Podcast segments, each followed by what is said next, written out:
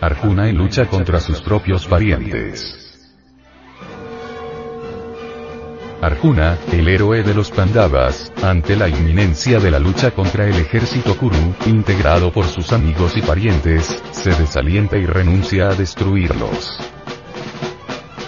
Su abriga Krishna, octavo avatar de Vishnu, le recrimina tal proceder.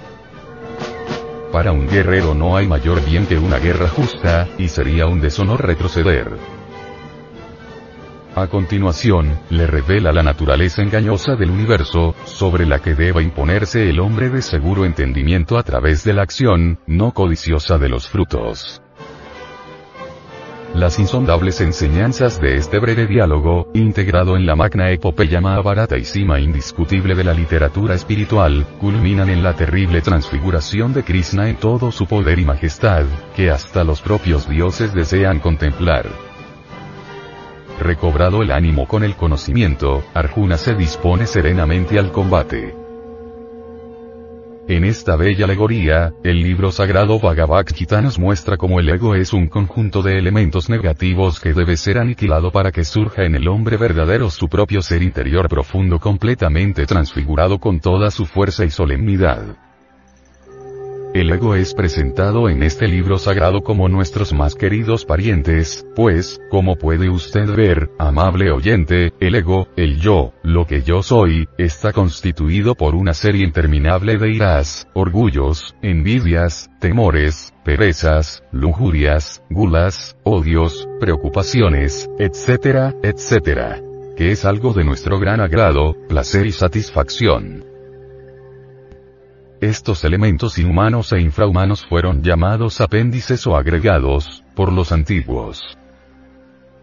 Pues son algo ajeno al auténtico ser del hombre.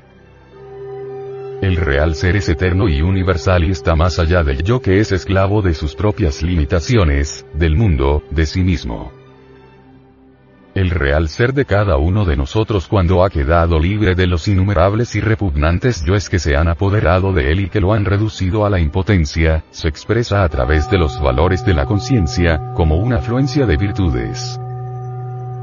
Amor, sinceridad, generosidad, justicia, belleza interior, templanza, sabiduría, paz, felicidad, recto pensar, recto sentir, recto actuar.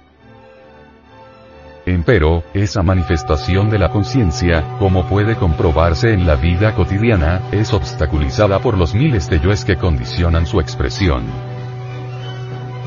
Verbigracia. La sinceridad es obstruida por los yoes de la mentira. La humildad está embotellada por los yoes del orgullo.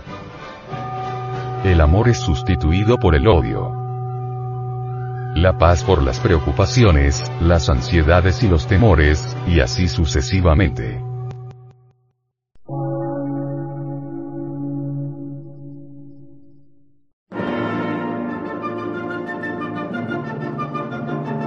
Emisora, gnóstica, transmundial. Por una nueva civilización y una nueva cultura, sobre la faz de la Tierra.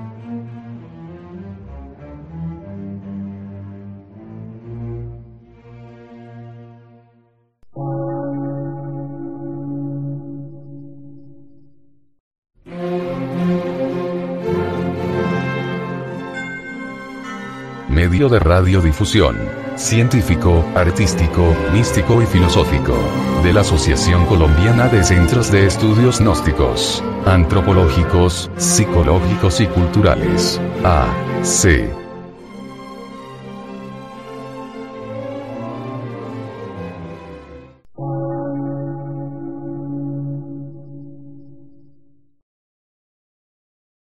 Lectura en movimiento. Difusión sin fronteras.